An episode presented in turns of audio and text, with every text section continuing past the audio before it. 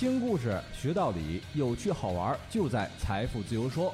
财富自由说由好买财富荣誉出品。周末啊，我们去农家乐，你去不去啊？不去啦。有情况啊你，你不是最喜欢玩吗？这是怎么了？哎呀，我这个月花的有点多，想省省。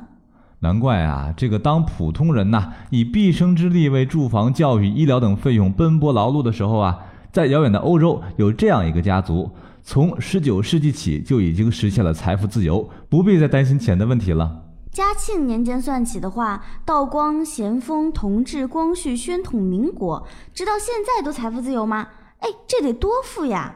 必须的，这就是啊，罗斯柴尔德家族。从十九世纪开始发家，他们已经富到第八代了。天哪，富八代，这是什么概念呀？从二百五十年前第一代普通的犹太商人，到控制整个欧洲的命脉，他们家族仅仅用了不到百年的时间。在鼎盛时期呀，他的势力范围遍布欧美，他们所掌控的财富甚至占了当时世界总财富的一半啊，达到五十万亿美元，相当于目前美国全年 GDP 的四倍。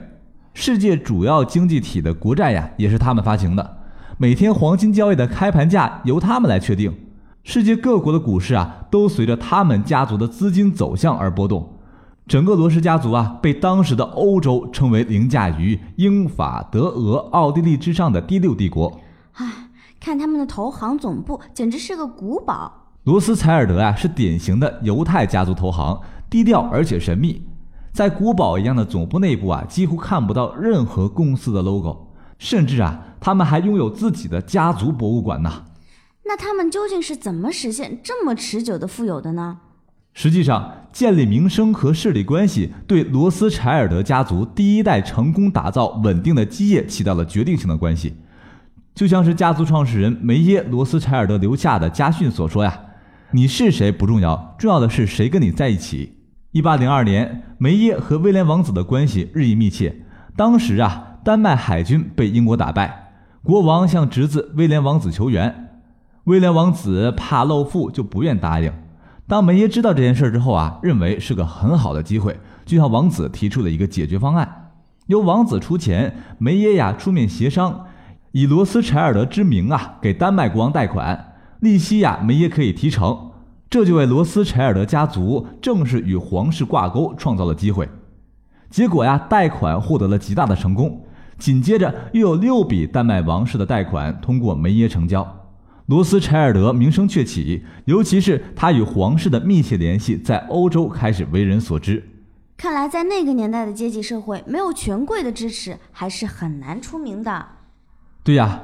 攀附皇室，使得梅耶去世前，五个儿子就已先后啊，在欧洲主要的城市开设银行，建立了当时世界上最大的金融王国。但其实，罗斯柴尔德家族真正繁荣的开端呢，还在后面。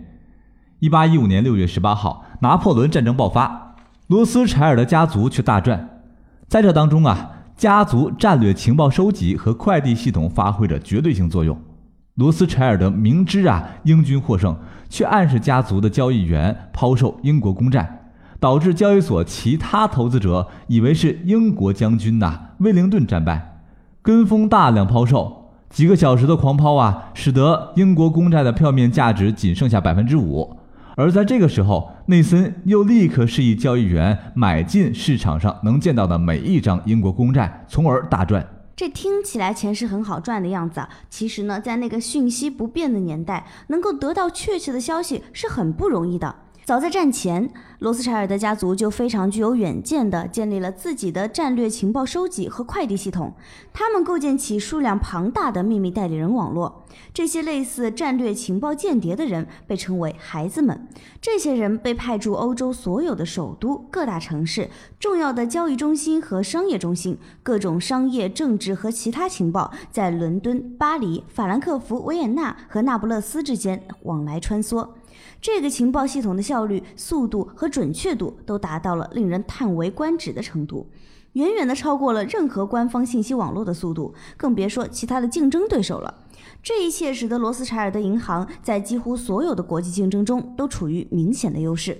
哎呦，厉害了，我的哥呀！不过，能让家族的辉煌如此之久，应该呀没那么简单的。说到这儿，不得不提一提贯穿罗氏家族二百五十多年的投资观了。二战后，罗氏家族大量的成员被杀害，资产被侵吞，失去了超过三分之二旗下的金融机构。但罗斯柴尔德家族依然能够幸存下来，并在二战以后帮助以色列建国。而这其中的秘密呀，就是多元化投资。目前拥有全球百分之七十钻石产量的南非戴比尔斯公司啊。同样占据全球铁矿石产量百分之七十的巴西淡水河谷、力拓、必和必拓，这些公司背后啊，都可以看到罗斯柴尔德家族的身影。甚至啊，各国政要去法国一定要入住的法国圣雅克大酒店以及拉菲葡萄酒庄，这些都有罗氏家族的投资。罗氏家族成员表示啊，我们从来不把投资放在一个篮子里，会进行多元化投资。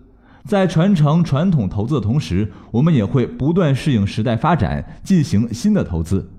更为重要的是，保守的家族化运作让他们在零八年金融危机来临时毫发无伤。罗氏家族拒绝融入现代流行的借贷投资模式，只是谨慎地用自己已有的财富资金做投资。这攀附权贵、利用信息不对称，还有保守化的投资操作呢，是罗氏家族能够持久繁荣的原因之一。但是，其实团结才是最重要的原因。团结是家族创始人梅耶·罗斯柴尔德的遗言当中的第一条，也是家族从始至今最重视的一条。梅耶死后，家族的任何动议都是经过集体讨论出来，并且共同实施的。当然了，家族创始人凭借王室和人脉关系发迹，这其中与强有力的关系网密不可分。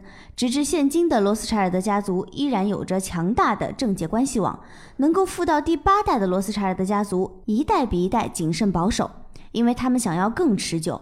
他们认为，既然来做投资，起码要有中长期的眼光。此外，就是罗斯柴尔德家族精准的情报系统，使得预判永远比市场早一步。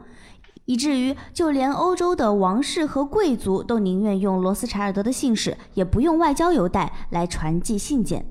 利用信息不对称投资呢，算得上是当今市场上的普遍手段。而作为普通的投资者，是不是更应该反思，如何才能不被错误消息诱导呢？